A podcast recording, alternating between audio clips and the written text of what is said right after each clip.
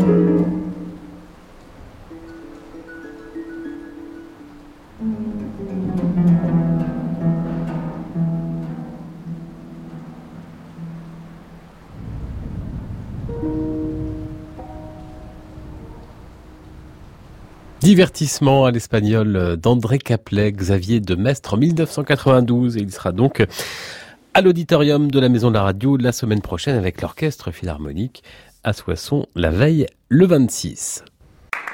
À réécouter sur francemusique.fr.